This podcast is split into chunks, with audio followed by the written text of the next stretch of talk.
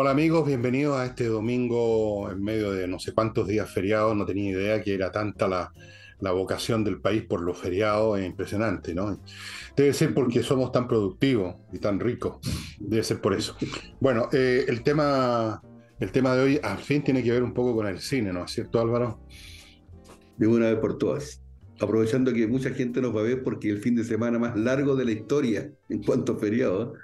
Paramos viernes, de, jueves en la noche al próximo miércoles, cáchate. Es impresionante. Es impresionante. Em, el cine y el amor, ese es el tema de hoy. ¿Cómo ha sido presentado en las relaciones amorosas, eróticas, en el cine? Y mm, allí hay una variedad tremenda que refleja los cambios de la sociedad, por supuesto. No sé si tú te acuerdas de las primeras películas eh, eran mudas. Eh, los, los jovencitos, por ejemplo, Rodolfo Valentino, eh, uno los ve ahora y dice, por Dios, el tipo afeminado, porque se, pintaban los labios, tenían la boca siempre como pintada y los ojos, y tenían unas posturas y unas cosas medias raras, medias como, medias como afiruladitas. Entonces uno ve esas películas y dice, pero este gallo, ¿qué es? ¿Es hombre? ¿Es, homosexual? ¿Es transexual? ¿Qué diablo? Porque como que no quedaba claro por lo menos he visto desde el punto de vista nuestro. Ahora, en esa época quizás era el modelo de conducta o qué. Y Rodolfo Valentino era considerado el gran seductor del cine, ¿no? ¿Te acuerdas tú que cuando se murió hubo mujeres que se suicidaron? Uf, oye, ¿y de ahí vendrá que San Valentín es el Día de los Enamorados? No tiene nada que ver Rodolfo Valentino. no, sí, era, muy extraño. Era extraño porque se maquillaba, se pintaba los labios, se pintaba las cejas pero igual dejaba la escuela con las mujeres. Sí, era, era, había otro, no sé, parece ser que eso viene de antes, los hombres se, maquillaban, efectivamente, se, se afirulaban muchísimo. Después pasó, vino la onda más ruda, ¿no? Han pasado varias ondas en cuanto a tipos de, virilidad y de feminidad también.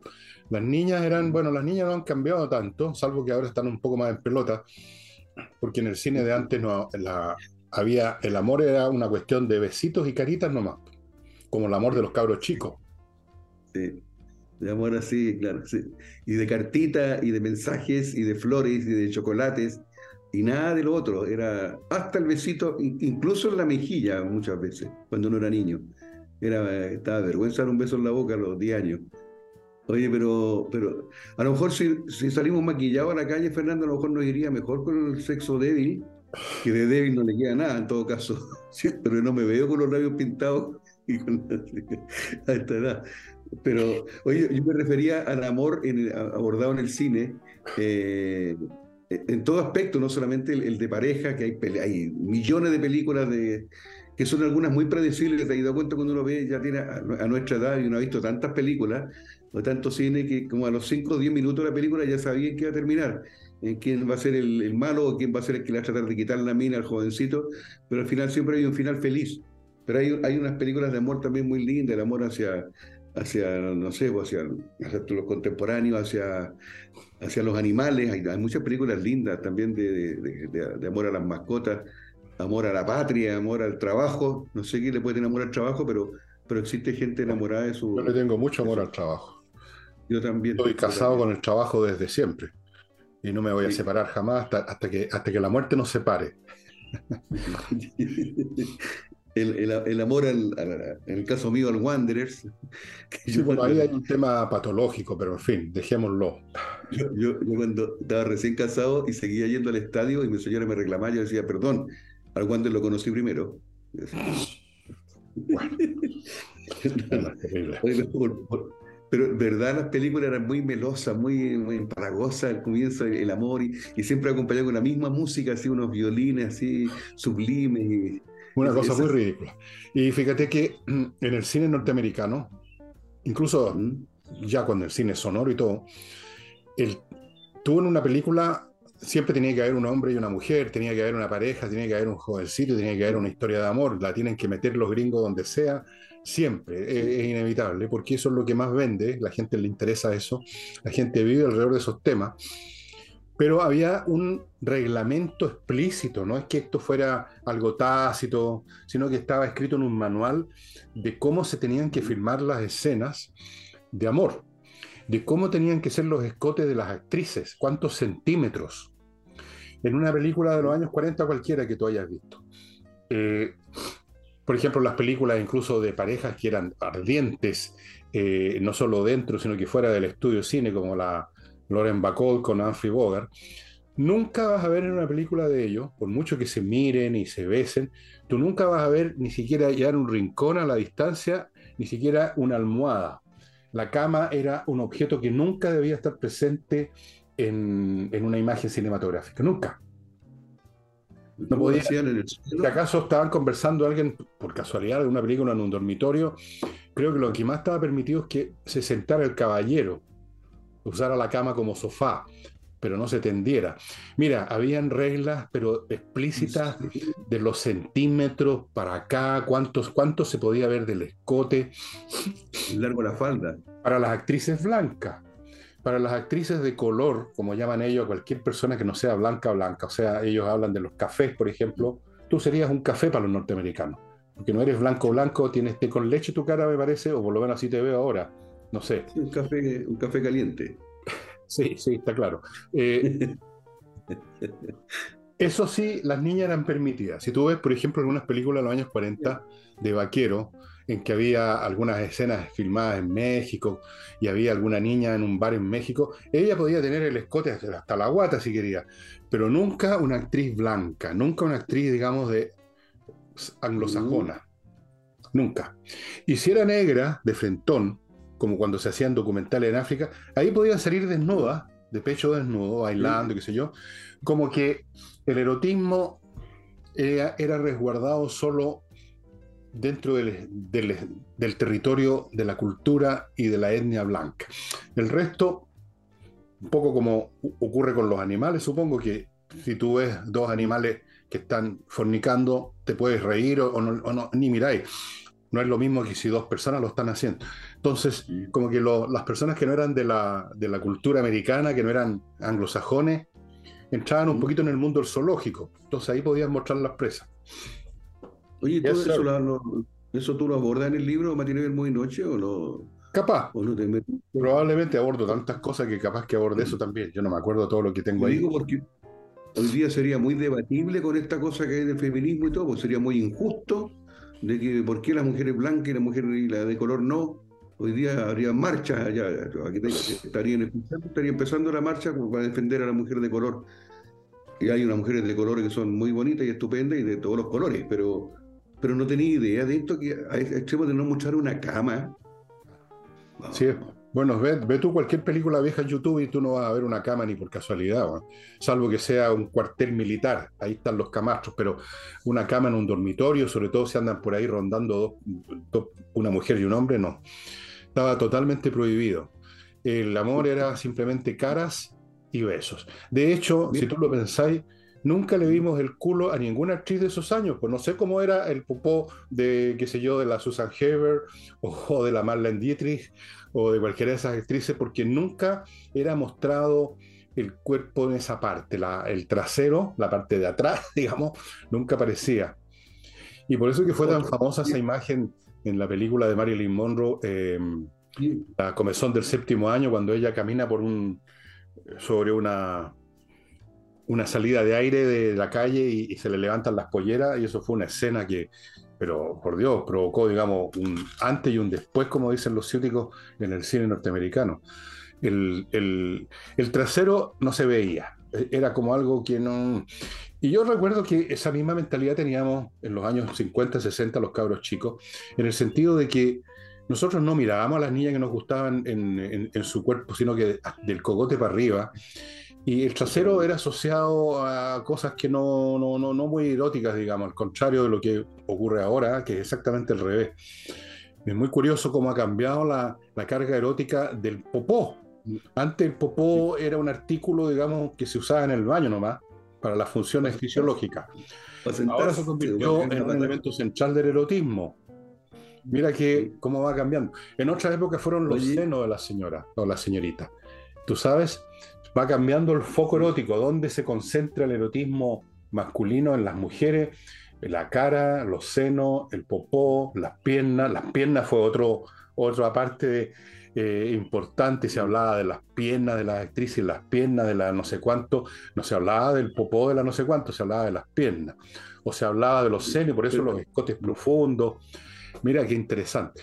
En los hombres nada. Pero no, pero no te subas todavía los senos, quedémonos un poco en el trasero. ¿Será por eso que la Marilyn Monroe fue como la más transgresora, fue la primera que sacó fotos desnudas, fue la primera portada de la revista Playboy? Pero me estoy acordando que siempre de frente y con la posición de las piernas que no se le viera nada, ni una parte que no se, no se debía ver, pero nunca de, de, nunca de espalda. Era, era una cosa con el, con el poto, definitivamente, no era lo porque ella fue la primera, de las todas que nombraste, que son de la época de la Marilyn Monroe, que fue la primera que posó desnuda y se vio desnuda en algunas películas. A lo mejor, eh, aparte que era preciosa, fue, creo que fue la primera entonces que, que, que transgredió todas estas cosas. Y después vienen, por eso hoy día, como muestran de todo, uno dice, esa actriz sí que es completa porque tiene pierna, tiene poto, tiene senos, tiene curvas, tiene cintura, pero antes nada de eso, que lata. Menos mal que no vivimos en esa época no, pues vivimos en esa época. ¿Cómo que no vivimos? Vivimos, pues ahora, estamos, muriendo en esta época, que es distinto. éramos chicos y nos gustaba la pura cara de la niña, ojalá que tuviera bonitos ojos y linda nariz. Cáchate. Hoy día, es lo último que está evaluando. Oye, eh, ya que nombraste, déjame hacer, agradecer un agradecimiento a la gente que nos escribe y que nos ve. hace dos semanas, o la semana pasada, hablamos del, del, del, de la prensa escrita y todo, y tratamos de agradecer a la persona y, y, por favor que nos entienda que la memoria nos está fallando. Y te acordaste de una película Jack Lemon, y no nos pudimos acordar quiénes fueron sus coprotagonistas, y inmediatamente la gente nos escribió. ella fue Carol Burnett y él fue Walter Mathieu. Claro. Se pronuncia así. Él era el que nos pudimos acordar la semana pasada en la película. Se agradece a la gente que nos coopera. Y, y, y también una aclaración, la semana pasada también yo dije el Mercurio Valparaíso, el diario más antiguo del mundo, y tú me dijiste, no, no haber sido del mundo. Fue, déjame decirte, lo aclaro. El diario es el diario más antiguo del mundo, pero vigente. Me lo ah, aclararon varias personas. Eso es otra cosa, pero. Es el diario más longevo del mundo. El más, eso es. Pero me faltó la palabra vigente o longevo. Es actualmente el Mercurio Valparaíso. Y me gusta la gente que nos, que nos habla, y te voy a decir un comentario, me encontré en el, con un... Yo te cuento esto porque yo soy el que sale a la calle, de los dos tú no salís nunca, yo soy el que sale al mundo y me encuentro con mucha gente y me hablan y voy, no de verdad, perdón que el autobombo, pero nos felicitan en todos lados, don Álvaro, qué bueno el programa, saludos don Fernando. Y se me acercó un matrimonio, y le pregunté el nombre al caballero y, nos ve todos los domingos con la Luis, el apellido era Coles Colast, Coles, pero ya sabe a quién me refiero. Me dijo, por favor, dígale a don Fernando que no diga más que vamos a cortar el programa, que son pocos los seguidores, que, los, que nosotros, el único panorama con mi señora el día domingo es verlo a ustedes, nos alegran, el, y la señora dice, yo me río tanto, pero el programa no es humorístico, no sé por qué se ríe tanto, será que tenemos que, la risa, eso. que abordamos y me dice, de verdad, de verdad, son una tremenda dupla. Incluso dijo, a ustedes debían pagarle más, debían subirle el sueldo. Ahí dije yo, no, que no es para tanto. Pero, pero hay mucha gente que dice que el día domingo se alegra de escuchar una conversación entre una conversación dominicana. Voy a hacer un comentario. Voy a hacer un comentario sobre. Gracias a todos. Si toda la gente que nos felicita o no, nos ayuda con sus ideas o dice que el programa es maravilloso, que les encanta. Yo sé, he visto algunos comentarios que el domingo lo están esperando. Si todas esas personas colaboraran aunque fuera con una luca, yo tendría menos problemas para parar el programa de las que tengo. Porque ese es una. Déjame decirte algo que no es para la risa, no que es para llorar a grito. Uno puede tener, por ejemplo, 200.000 personas inscritas que religiosamente ven el programa, no solo este, sino que toda la semana. Pero de esas 200.000 personas, menos del 0,5% se acuerdan de apoyar, aunque sea con un dólar. Y se les olvida que estas cosas no, no, caen del cielo, o sea, no es solamente que uno tiene que vivir, ¿no? Eh, sino que tiene que hacer esto y esto tiene un costo. Perdonen que lo diga, yo sé que es feo, lo estoy diciendo porque es, es una necesidad. Eh, hay personas, eso sí, que han estado con nosotros uh, desde el principio y son, algunos son increíblemente generosos. Eh, algunos vienen para la casa, de repente me traen, como he contado, una botella de vino, alguna cuestión. Otros están todo el tiempo, digamos, apoyándonos en Patreon. Pero eso es lo que hace funcionar este programa. Si yo, perdónenme que les diga esto a las personas que lo encuentran tan bueno, que les gusta. Bueno, ayúdenlo a que funcione, a que se mantenga, porque nosotros vivimos siempre al filo, te lo digo. Y cada vez se hace más difícil por la situación económica del país, como ustedes saben. Perdonen que lo diga, pero ya que salió el tema, el tema de que les gusta tanto el programa, eh, tengo que recordárselo. Así que les recuerdo a los que no están en Patreon, por ejemplo, que vean la posibilidad, que consideren la posibilidad de entrar ahí. Y el apoyo puede ser un, dólar, o sea, 500 pesos, 700, 800, 900 pesos, pero va sumando y con eso uno puede financiar YouTube, Internet, todas las cosas que tengo que financiar, incluyendo Álvaro. O sea, amigos, amigas, por favor, pongan, recuerden eso nada más, como mínimo el dedito para arriba, eso nos ayuda a nosotros en YouTube. Ellos contabilizan la cantidad de personas que les gusta un programa y eso nos ayuda de muchas maneras. Volviendo ahora a... Y un paréntesis, hace dos domingos que nos aparece esa persona que nos encontraba fome, y aquí hay dos posibilidades, o dejó, dejó de vernos o ahora empezamos a gustar pero hace dos semanas que no se manifiesta. A quien también le mandamos un saludo. también, si, si, nos, si nos critica, no importa, con tal que nos vea. Y con dedito para arriba, por favor. Bueno, volviendo al erotismo, yo creo que en los años 70, 80 empezó esta cosa, digamos, a cambiar completamente. Eh, ¿Te acuerdas la famosa película La Brigitte Bardot, que aparece completamente desnuda, aunque de guata en el suelo, de manera tal que no se le veía el, eh, no se le veía la parte de delante, pero sí se veía su popó, así en perfil, muy bonito por lo demás. No, creo que esté igual ahora que tiene como 90 años, pero quién sabe, en una de esas. la operó el doctor Merengue y bueno, está ahí perfecta. Y empezó a cambiar y empezó a aparecer la cama y empezó a aparecer los besos y, y, han ido perfeccionando y ahora el sexo prácticamente es como casi, casi, no tanto, pero como una película porno y, han agregado nuevos efectos.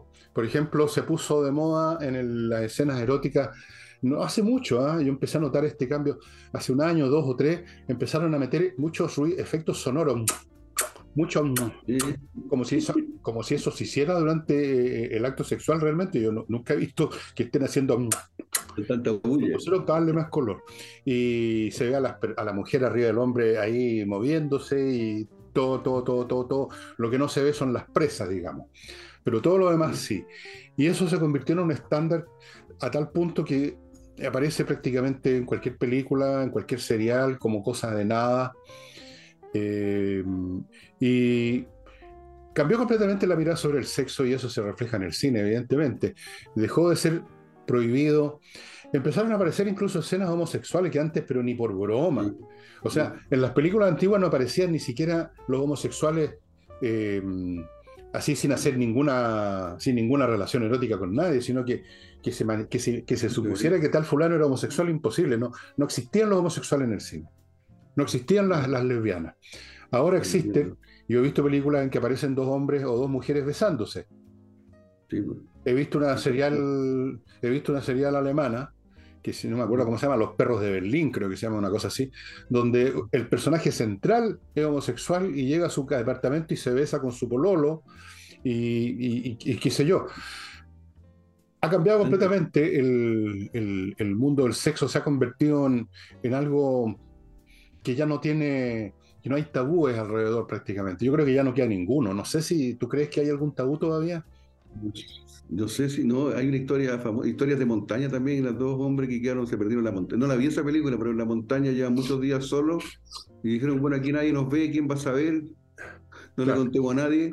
Y creo que pasó. Oye, me contaban que la única diferencia entre el cine erótico y el cine porno es que uno es con presa y el otro sin presa. el erótico es que se ve como que están en la cama y se están revolcando, pero no se ve nada. Y en el porno se ve todo, se ve, en todas las partes. Esa es la gran diferencia entre el cine erótico y el cine, nada porno. Me nada más. Nada más. Nada más. Y, pero te digo, más allá de eso, incluso está esto de, la, de los tipos de personas que, que se asume tranquilamente que pueden tener sexo, que antes era absolutamente imposible. Tú no vas a ver ni una sola película ni siquiera tengo que retroceder mucho en el tiempo. Yo diría de los años 90, 80, incluso para atrás, que no, no, no, no existían los homosexuales. No existían ni las, ni las mujeres ni los hombres homosexuales. No, no, eso no era, no era aceptable. Eh, también empezó a aparecer el, la relación amorosa y erótica entre razas distintas. ¿Tú cuándo habías visto en una película americana una mujer blanca besada por un hombre negro? ¿O viceversa? Nunca. O sea, queda la cagada. Eh, pone, le ponen fuego el teatro en Estados Unidos si hubiera salido una cosa así. Ahora sí. Ahora sí. Tranquilamente. Es decir, la película mm, al, maestro con cariño, la, alumna Lulú, que le cantaba un, tema que fue famosísimo, a su maestro profesor que era Sidney Poitier, que era negro. Y, también la película fue muy bonita, muy romántica. Yo la vi cuando estaba ahí despertando la vida y la encontré muy bonita. Pero me llama la atención que ella, cállate, a esa edad mía, yo 14 años, me llama la atención que ella se enamorara del profe siendo, siendo negro. Pero tampoco había besos. No había nada. No, hubo eso, era profesor y alumna. Sí, no había nada. Era, era platónico totalmente. No había contacto físico. No. No, pues en los años que no se veía nada de eso. Además, profesor y alumna, imagínate, pues, o sea, eso era inconcebible. Ese tipo de cosas eran inconcebibles. En la realidad ocurrían. Tú sabes, en el sur de Estados Unidos, en la época de la esclavitud, era de lo más normal y todo el mundo sabía que los, que los blancos se metían a veces con, mujeres negras y habían hacían estos mestizos, pero por montones. Pero era una relación eh, irregular, estándar pero irregular, no, sancionada por la ley ni por nadie, eh, y era una forma de dominación también. Era el hombre con la mujer negra, no, no la mujer blanca con el hombre negro, eso es imposible, eso era absolutamente imposible. Capaz que haya ocurrido en la realidad alguna vez ese tipo de cosas, pero eran eh, ocultas, secretas, clandestinas, si es que llegaban a existir. Oye, déjame entrar a mi primer bloque, amigos. Parto con este producto, Be Light, que es indispensable hoy en día tenerlo en las casas, en las oficinas, qué sé yo. Porque esta cuestión que estoy ahora vaporizando aquí en mi estudio, en uno de mis tres estudios, va a destruir todos los virus que estén por aquí, todas las bacterias. Pero a mí no me hace nada. Ya ven ustedes que me quedé tranquilamente aquí, estoy respirando ese aire con, con esta partícula, porque este producto nacido de la electrólisis del agua. El componente activo que destruye los virus y las bacterias es el ácido hipocloroso, que es parte constitutiva de la bioquímica de nuestro cuerpo y de los animales, de los mamíferos también, y por lo tanto no nos hace ningún efecto, no nos produce ningún daño. O sea, incluso yo podría respirar esto y me serviría para destruir en la nariz las bacterias que tengan la nariz, que debe estar llena de bacterias, por supuesto. Así que esto hay que tenerlo hoy en día en casa, hay que usarlo en los colegios, hay que usarlo en todas partes, porque tiene esta ventaja que usted no tiene que despejar un lugar para desinfectar. Y entonces es mucho más práctico, usted lo puede usar con mucha más frecuencia y hay que usarlo con más frecuencia porque hoy en día el tema de los virus y, la, y que la nueva variante, que esto y que el otro es cada vez más frecuente y así va a seguir siendo porque somos muchos seres humanos y nos movemos demasiado en el planeta. Esto se llama Be Light y lo encuentran aquí en la dirección que está a mi derecha. Bueno. Continúo ahora con el Centro Médico y Psicológico Integral Avanzar, que ofrece exámenes y tratamiento psiquiátrico y psicológico, psiquiátrico para los adultos, psicológico para toda la edad. Esto es súper importante hoy en día. No le voy a repetir el cuento de la cantidad de problemas mentales que hay en nuestro país, que siempre han habido, de hecho, sea de paso, pero ahora más, y mucho con los niños. Que uno no cree que los niños como que estas cosas no les pasan, que esto es tema de adultos, de viejos. No, señor. Los niños son de los que más sufren problemas psicológicos vaya poniéndose las pilas. El Centro Médico Avanzar atiende presencialmente alergia. No ¿eh? crea que me estoy. Me ve alergia y me empieza a picar todo. Presencialmente o online, estimados amigos, póngase el parche antelería en estos temas. Centro Médico Integral y Psicológico Avanzar.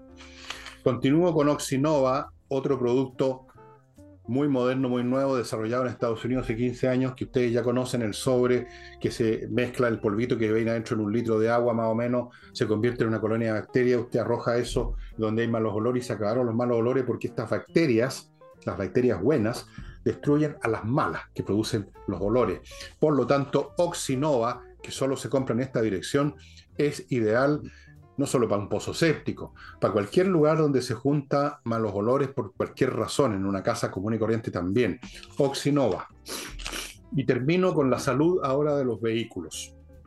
Los vehículos tienen esta mala costumbre de que se echan a perder cuando menos uno lo espera. O sea, nunca cuando uno está en la casa por salir, sino que cuando está ya en mitad de la carretera. Para que no le pase, haga mantención preventiva. Cuando el auto está funcionando, llévelo a Kaizen Automotriz, un garage especializado en la mantención preventiva. Pueden atender también un, una pane que ya se produjo, pero mantención preventiva tienen todo un equipamiento electrónico, mecánico, electromecánico, maestros con mucha experiencia para captar cualquier cosa que está indicando que tal o cual pieza hay que cambiarla ahora, o que tal correa está ya gastada, o que tal ruidito que usted sentía tiene que ver con, qué sé yo, con el árbol de leva, lo que sea, lo van a encontrar y van a hacer la reparación antes que los problemas se presenten. Kaizen Automotriz. Si usted va a viajar especialmente, Kaizen Automotriz. Me acordaste. Vamos al amor en el. Acordaste el tipo que tenía el auto tan destartalado y penca que lo único que no le suena es la bocina. que lo único que debería sonarle. Oye, y, uno es como el auto, uno tiene que ir a revisión técnica cada cierto tiempo. Cuando empieza a sonar algo, porque algo te está fallando. Así que buena, bueno el dato es. Oye, estaba, estaba viendo eh, otros tipos de amor en el cine, amores imposibles, y, y no es que entre seres humanos. Esas películas como, el, el, King Kong, ¿te acuerdas que al final el, el, gorila este se enamora de la niña y no, y no la mata al final? la tiene en la mano y, se enamora, imposible enamorarse. Eh, Spielberg hizo una película ET, que era muy tierno, bonito, y dice, imposible enamorarse de un mono tan feo. hay gente que se enamora En King Kong, siempre hemos comentado el primer King Kong que eran los, los, los, efectos especiales eran súper burdos. la verdad es que se fue al, al Empire State y al final la niña se enamora del o, o era viceversa. No sé no, se enamora. se enamoraran, oye. Yo creo que estamos usando la palabra equivocada, porque ahora yo no sé a qué se llama específicamente enamoramiento. Me imagino que se refiere específicamente a la sensación psicológica que se produce en el proceso de atracción sexual entre hombre y mujer. O entre hombre y hombre y mujer y mujer ahora en este Menos todavía. Es, todavía con un es la atmósfera media ciuticona, fantasiosa, que se relaciona con la persona con la cual quiere ir a la cama finalmente, si ese es todo el cuento.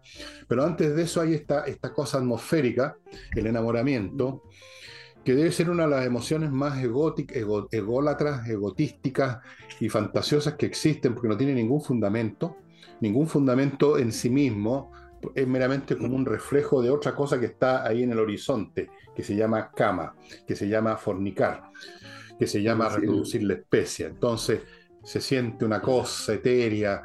Y en esa cosa etérea vivíamos los cabros chicos en los años 50, 60, 70. Ahora no es tan etéreo.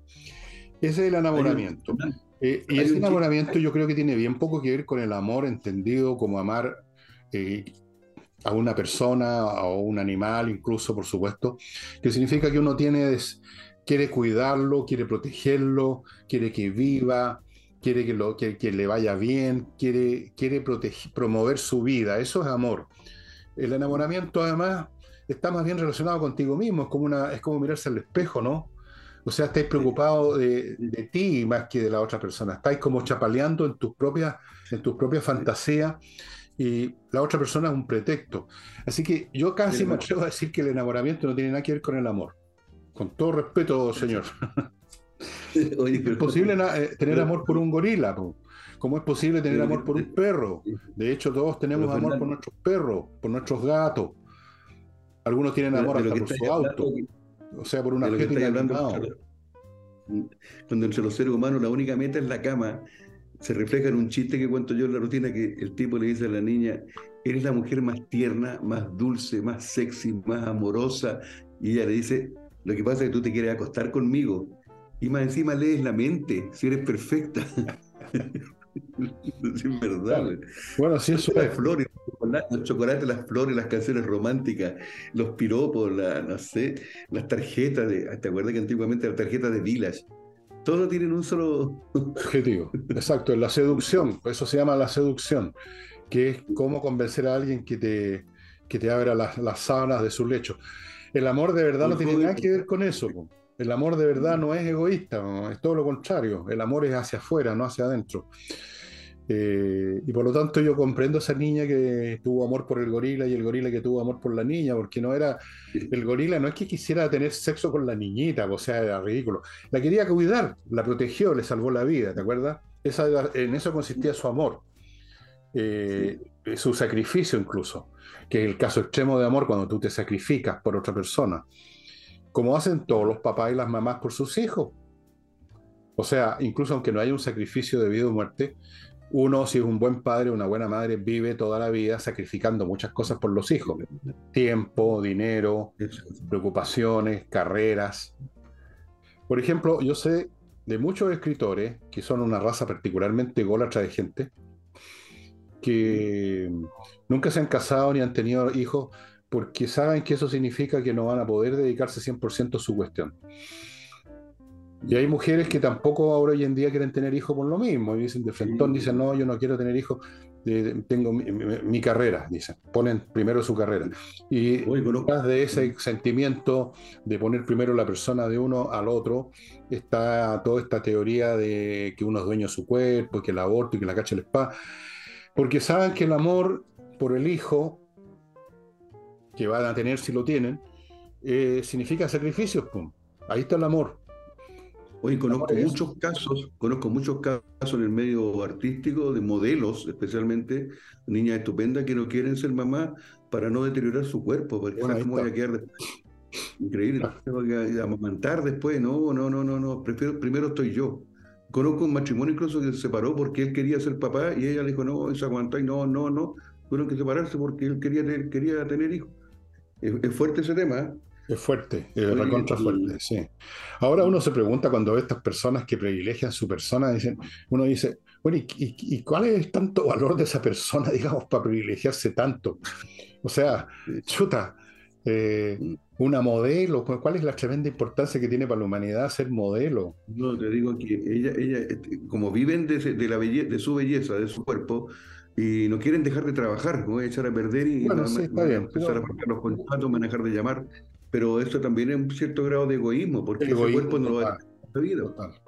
Egoísmo total. y después ya, a los 40 va a dejar de trabajar de modelo, pues ya no va a, tener, no, va a ser edad prudente como para ser mamá. Entonces, es un círculo que no, tiene salida.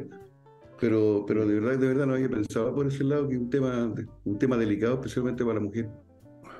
No sí, bueno, y para los hombres también. Pues, o sea, ¿cuánto, ¿cuántos hombres hay que han abandonado a su mujer y a sus hijos para arrancarse con una peuca, como decían antes, o simplemente para liberarse de, las de, de las pegues del trabajo, lleno. No, te voy a decir que son la mayoría, pero hay una buena cantidad de hombres que han dejado, se han ido de la casa y han dejado a, la mujer cuidando a los cabros y no se aparecieron más o muy de vez en cuando porque privilegiaron su interés, su vida, su gustito, que se enamoraron de esta galla, que quieren ir para allá, que la carrera, que no sé qué, qué sé qué yo, y dejan, estoy hablando de hombres que ya tienen hijos, porque por último tú puedes decidir no tener hijos, ok, pero ya tienes hijos, tenés que hacerte responsable, tenés que amar a tus hijos y amar significa ser responsable. Responsable significa estar dispuesto a responder, eso significa responsable. responsable. Responder significa sacrificarse, tiempo, y eso. Y por lo tanto no tiene nada que ver con el enamoramiento esta cuestión. Nada que ver. y, oye, y, el caso contrario, sin dar nombre, conozco muchos casos de mujeres que tienen cuatro o cinco hijos y siguen estupendas. no le cambian nada a la vida. Hay mujeres que, tienen, que se embarazan, tienen al hijo o la hija, y, a, las, tres semanas están estupendas otra vez. No sé, hay, gente que tiene esa, sí. buena calidad genética. Sí, es la genética increíble. Oye, bueno, y hay tanta. Yo, bueno, cuando abordamos el tema del amor, hay películas sí de amores verdaderos y películas muy bien hechas. Yo creo que te lo he nombrado mil veces la, la, versión, se han hecho muchos Romeo y Julieta, pero la versión de Franco Sefirelli de los años 80, 70, no sé cuándo fue. A mí me, encontré que estaba muy bien, aunque uno se sabía el resultado, que al final morían los dos. Pero, Par de huevón. no, diga eso. Bueno, es una película de enamoramiento y no de amor, pues tú. Dos tontones jóvenes que son los más, los más inclinados a caer en esa lecera, que se enamoran Y ya, no sé si eso es amor. Eh, no, yo no lo veo como tú dijiste atrás que a cualquier tema, a cualquier película hay que poner una historia de amor para que tenga atractivo. El mismo Titanic, para que durara tres horas tenía que tener un romance, pues ahí se, un romance. amor. A la gente ¿Ah? le gusta el romance, no el amor. Le gusta, están, no sé si alguna vez cuando estaba yo cuando cabro chico, cuando mi mamá me llevaba al cine, y de repente me llevaba a películas que le gustaban a ella solamente y había algún romance. Entonces yo me empezaba a latear porque nunca me ha interesado ese tema y miraba para atrás, miraba las caras del público que están iluminados con esa luz lechosa en la pantalla y estaban todos así. Con una sonrisa beatífica, las señoras especialmente felices de ver la escena amorosa, que era una estupidez, weón, de arriba abajo. No, no, no, no, no, no, no, no, mira, cuando, cuando empiezan ya los besuqueos y las cuestiones, y yo, no me interesa si, si mirar eso, mirar a dos tontones que se hacen puras weas porque están enamorados, o mirar a dos tipos que se meten en la cama a fornicar porque están calientes, ninguna de las dos cosas me interesa. O sea, eh, lo primero, porque es una mentira todo ese enamoramiento y todo ese cuenteo. Y lo segundo, porque o lo hace uno de verdad, o para qué va a estar mirando a otro. No, no, no, no, le, no le veo mucho la gracia. Pues no le veo mucho la gracia a la pornografía. Cuando escribí el libro sobre el amor, el amor y todo eso, uno de mis libros, naturalmente que me metí en ese tema porque me metí, yo me meto a fondo en un tema antes de escribir un libro y vi películas porno o cortos pornos para ver y oh. Bueno, invita, y lata, siempre es la misma cuestión, o sea, siempre es lo mismo a final de cuentas, ¿qué, qué, variante hay? Muy poca. Entonces mirar eso y mirarlo en la película... Todos acaban igual. ¿Ah? Todos acaban igual. todos acaban, igual. O sea, o en las películas porno más bien no acaban igual, digamos. Eh, eh, yo no sé. Pero quiero representar a los millones, a los millones de personas que nos están viendo en este momento.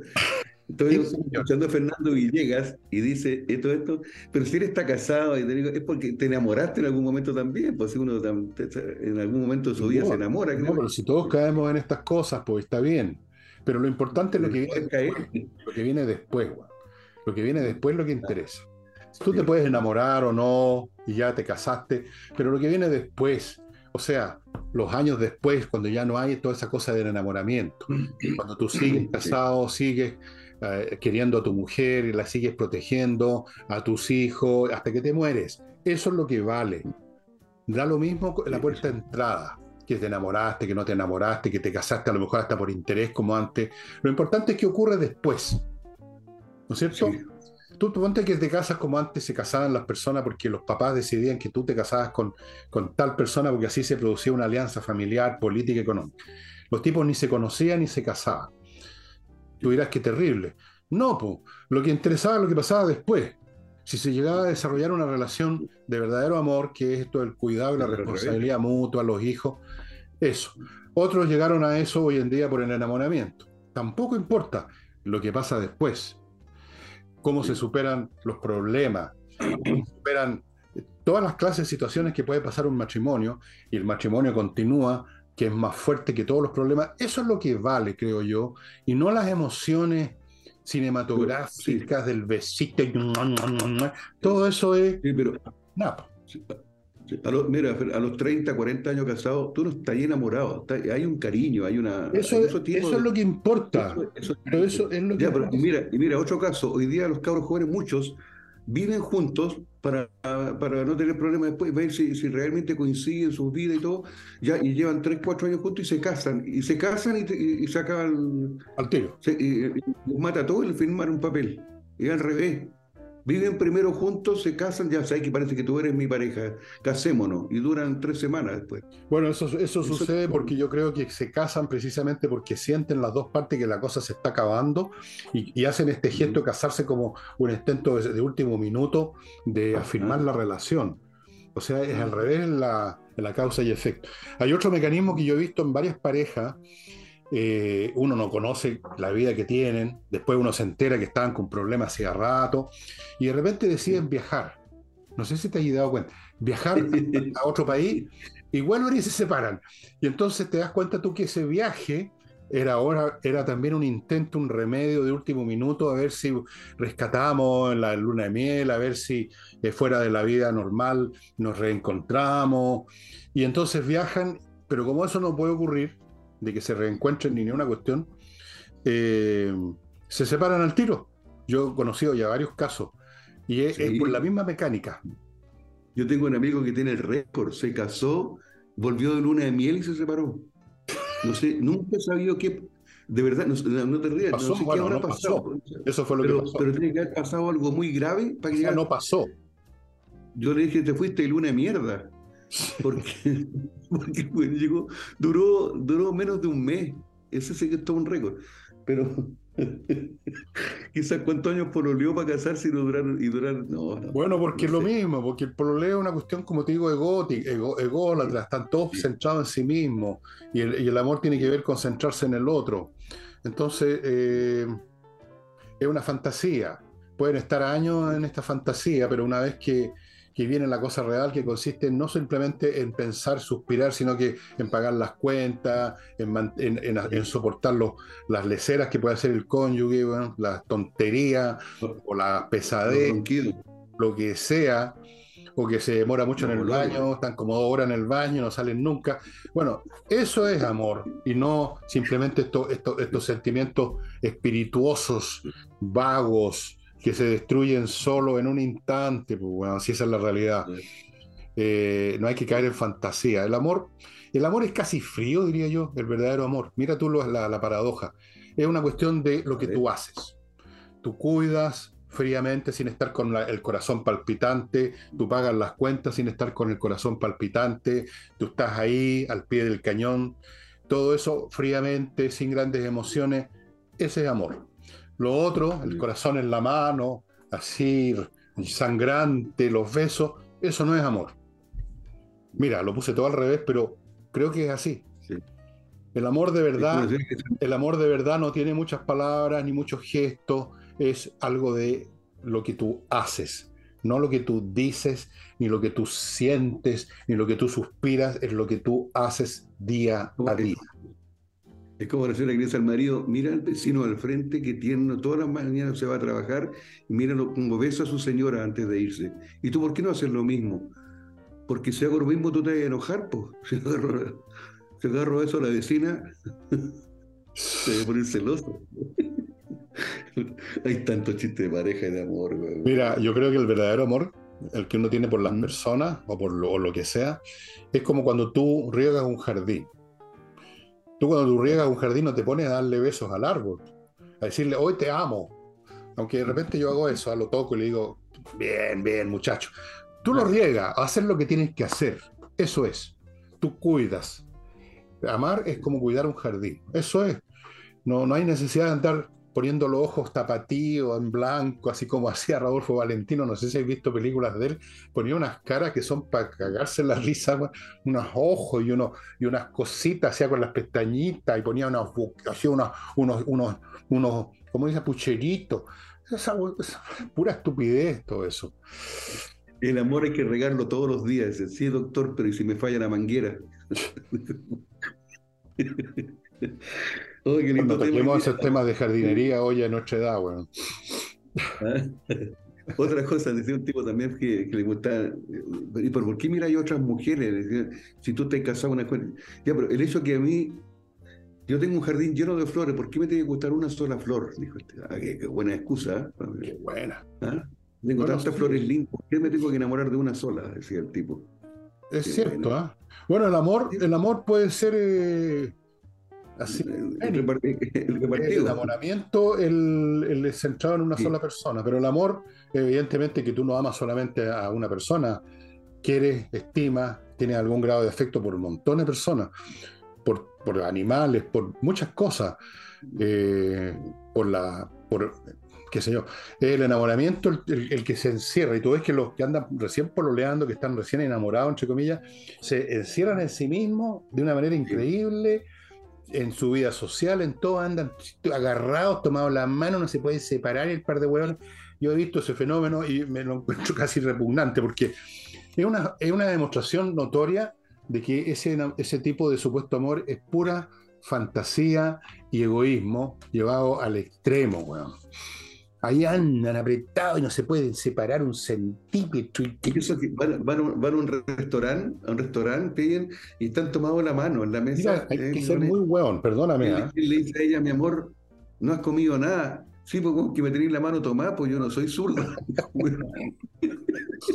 bueno, yo sé que con decir todas estas cosas me he convertido en objeto de odio, especialmente para las señoras que son más románticas que los hombres, un poco más románticas, así que ya me deben considerar un monstruo.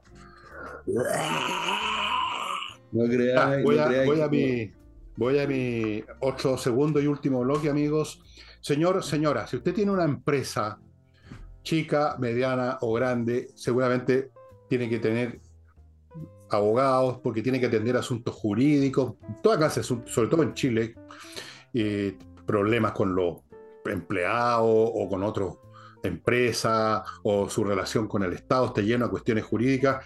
Bueno, el mejor buffet para usted para tratar esos temas es el de Boyce y Asociados, un abogado Henry Boy de confianza, capaz, conocido en la plaza, un hombre público, en el, en el buen sentido de la palabra, no se andan, digamos, por ahí.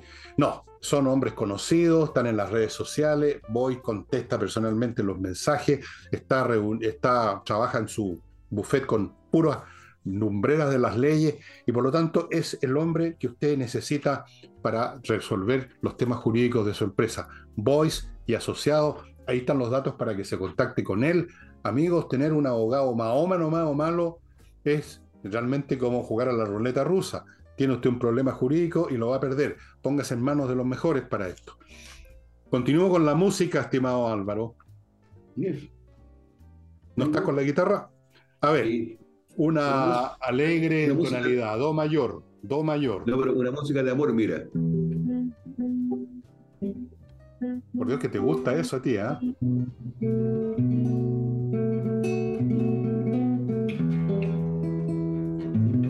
Ahí está un do mayor. Sí, pues.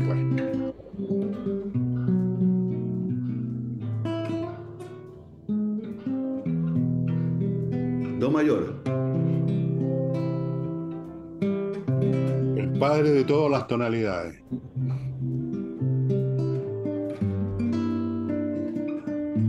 Con la dominante. Con la dominante. Ahora viene la dominante.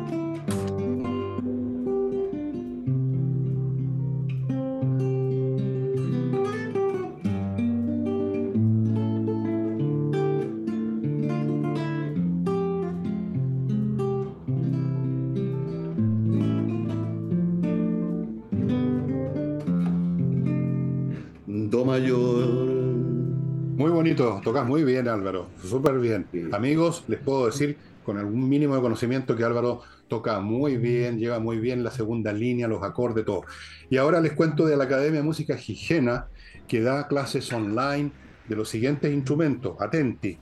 Toda clase de teclado, incluyendo por supuesto el piano, canto popular y lírico, saxofón, clarinete, batería, bajo eléctrico, guitarra acústica, guitarra eléctrica, ukelele, percusión, flauta dulce, flauta traversa, violín y educación de la voz hablada. Amigos, cursos online, súper cómodo estar en la casa aprendiendo, súper potente porque usted está concentrado. Y si tiene alguna duda de lo bueno que son estos cursos, pida gratis una clase de prueba. Academia de Música Higiena, ahí están viendo las direcciones, están viendo todo para que se pongan en contacto con Patricio, que es el que maneja esta Academia de Música Higiena. Y te sigo con Climo, que instala la mejor climatización que hay disponible en este momento en el país. Unos dispositivos hechos en Japón, que le dan a usted la seguridad de la más alta calidad tecnológica, calor en invierno, frescor en verano, filtran el aire, conectados a internet, no hay ruido, funcionan con electricidad, todas las ventajas de la climatización del siglo XXI. Olvídese de todos los estufas a gas, a parafina, el, aire acondicionado pegado en la ventana que mete más bulla que una locomotora. Olvídese de todas esas cosas. Miclimo.com le instala lo que se está usando ahora en los lugares que realmente han asumido que están en el siglo XXI. Y termino recordándoles que ya van quedando muy, pero muy pocos productos en espacioajedrez.com a los precios ridículos que les puso mi amigo Pablo Tolosa, maestro internacional de ajedrez que maneja este sitio. Los precios son de 30, 40% o más de descuento en la caja con el tablero, con las piezas, los relojes digitales, todo a precios absurdos. Los precios se van a mantener hasta la Pascua. Lo que no se va a mantener es el stock, porque se están yendo muy rápido. Yo lo voy verificando día por medio. Así que si usted está interesado en comprar para usted o para su niño lo que se necesita para jugar ajedrez, que es tan importante especialmente para los niños, vaya a espacioajedrez.com y aproveche de ver las disponibilidades de cursos que hay. Cursos para todas las edades, para todos los niveles de juego en espacioajedrez.com. Y volvemos al amor y el cine. ¿Puedo hacer un comentario, Fernando, antes de que se nos vaya el tiempo? Fíjate que anteayer, viernes 28 de octubre, estamos saliendo domingo ya al aire, anteayer viernes cumplió 67 años Bill Gates, desarrollador de software, inversor, autor, filántropo, cofundador de Microsoft y todas las cosas, que según la revista Forbes, esto es lo que me llamó la atención, cuenta hoy con un patrimonio de 102.300 millones de dólares. Eh, me invitó al cumpleaños, pero ¿qué le puedo llevar de regalo? ¿Qué manera? Una botellita de vino. Una botellita de vino. Una, juego, un juego de taza, no sé qué le lleva. Un juego cuchillería. ¿Y tú crees que es feliz? ¿Ah? Más feliz que ¿Tú crees que es feliz? Más feliz que la No, yo no creo que sea feliz por la plata, porque después del primer, yo creo que ya con 100 mil dólares está ahí al otro lado. ¿Para qué queréis 100 mil millones? Yo creo que el hombre sí es feliz, y espero que sí, es por lo que ha hecho, por sus obras, si eso es lo que a uno lo hace feliz o no. La plata es necesaria, pero yo soy feliz, weón, porque tengo unas hijas maravillosas, porque tengo nietas, porque soy capaz de, escuchar buena música, porque me gusta el arte de la fuga de Bach, porque soy capaz de escribir, porque soy capaz de jugar una partida de ajedrez decente, porque soy capaz de leer, que me gusta. Y todo eso no necesito, no necesito 100 mil millones de dólares para todo eso. Pero déjame decirte lo más importante, él tiene destinado el 90% de todo su patrimonio para donarlo cuando él ya no esté. El 90%.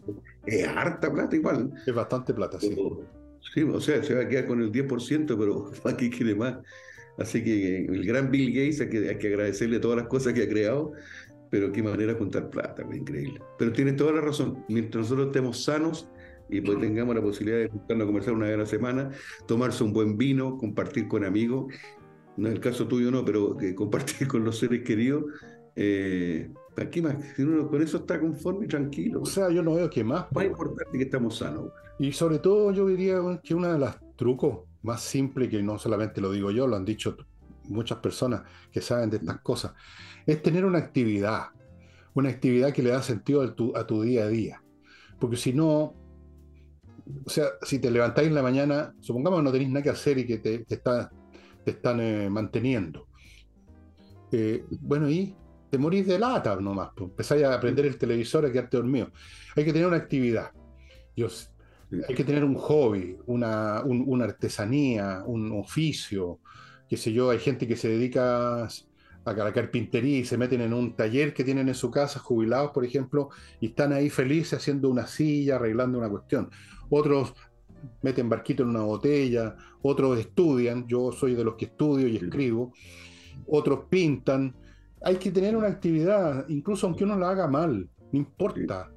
Pero el hecho de ver que has mejorado un poco, que estás pintando un poco mejor, que de repente a alguien le gustó lo que pintaste, o si eres músico que compusiste aunque sea un, jingle bien hecho, eso es, porque otra cosa puede ser? Mira, tocamos un tema muy importante. y mucha gente que nos está viendo ahora y que nos debe faltar un tema re importante. Poder trabajar y vivir de lo que a uno más le gusta. Y eso somos privilegiados. De por Dios, si naciera de nuevo, me gustaría otra vez ser humorista porque me encanta mi trabajo.